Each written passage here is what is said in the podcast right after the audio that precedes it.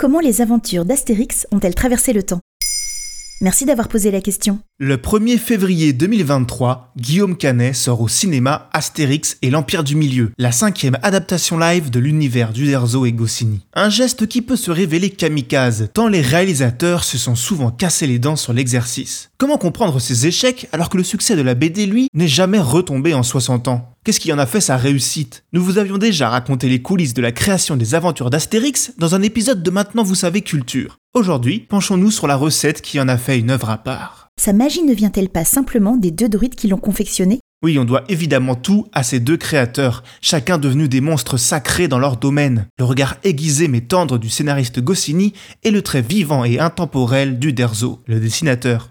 La rencontre entre ces deux bosseurs acharnés ne pouvait que provoquer des étincelles. Mieux, ils nous ont livré l'une des œuvres populaires françaises de référence. Des scénarios brillants, un dessin fourmillant, le tout d'une richesse insondable tout en restant d'une clarté limpide à la lecture. Et c'est sans doute là l'une des clés du succès.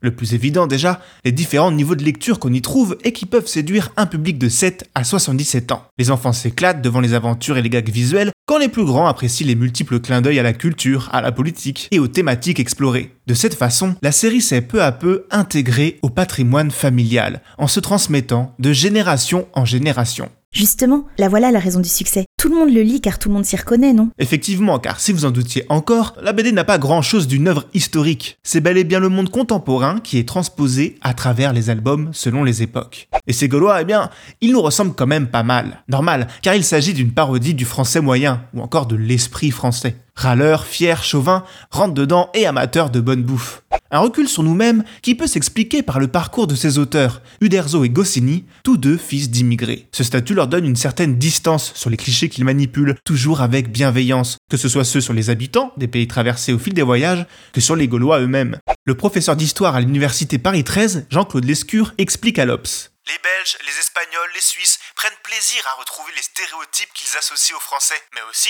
ceux qui circulent sur leur propre compte. Mais cet humour très référencé ne devrait pas être un barrage au contraire? On aurait pu croire que ça ne ferait rire que nous, et pourtant, Astérix est la bande dessinée la plus lue et la plus traduite au monde, car c'est là toute la force et le message d'Astérix, selon l'universitaire et critique de bande dessinée Nicolas Rouvière. Il décrypte à l'Express. Les auteurs ont vidé les représentations nationalistes ou patriotiques de leur sérieux, en se moquant du chauvinisme propre à chaque peuple. Car derrière toutes ces considérations sociologiques, dans les histoires d'Astérix, ce sont toujours la fraternité et l'entraide, la lutte contre l'injustice et la résistance qui triomphent, des valeurs humaines et universelles.